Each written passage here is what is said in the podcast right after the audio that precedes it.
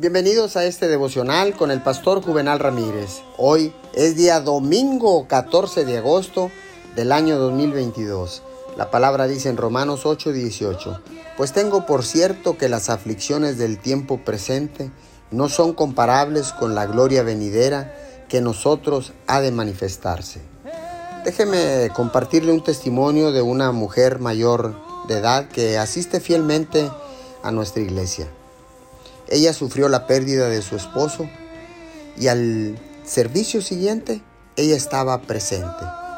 Y yo le pregunté al finalizar, ¿cómo se siente? Ella dijo, me duele, pero estoy aquí. Ese es el tipo de personas a las que Dios recompensa.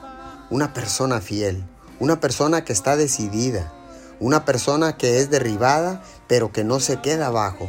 En cambio, vuelve a levantarse.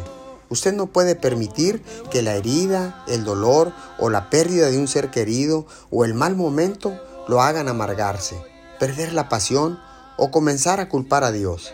Es necesario que usted se quede en el partido. Señor, gracias, porque tú eres más grande que cualquier pérdida o cualquier problema que estemos atravesando. Queremos ver tu gloria sobre nuestra cabeza y solo tú lo puedes hacer. Te damos gracias en el nombre de Jesús. Amén y amén.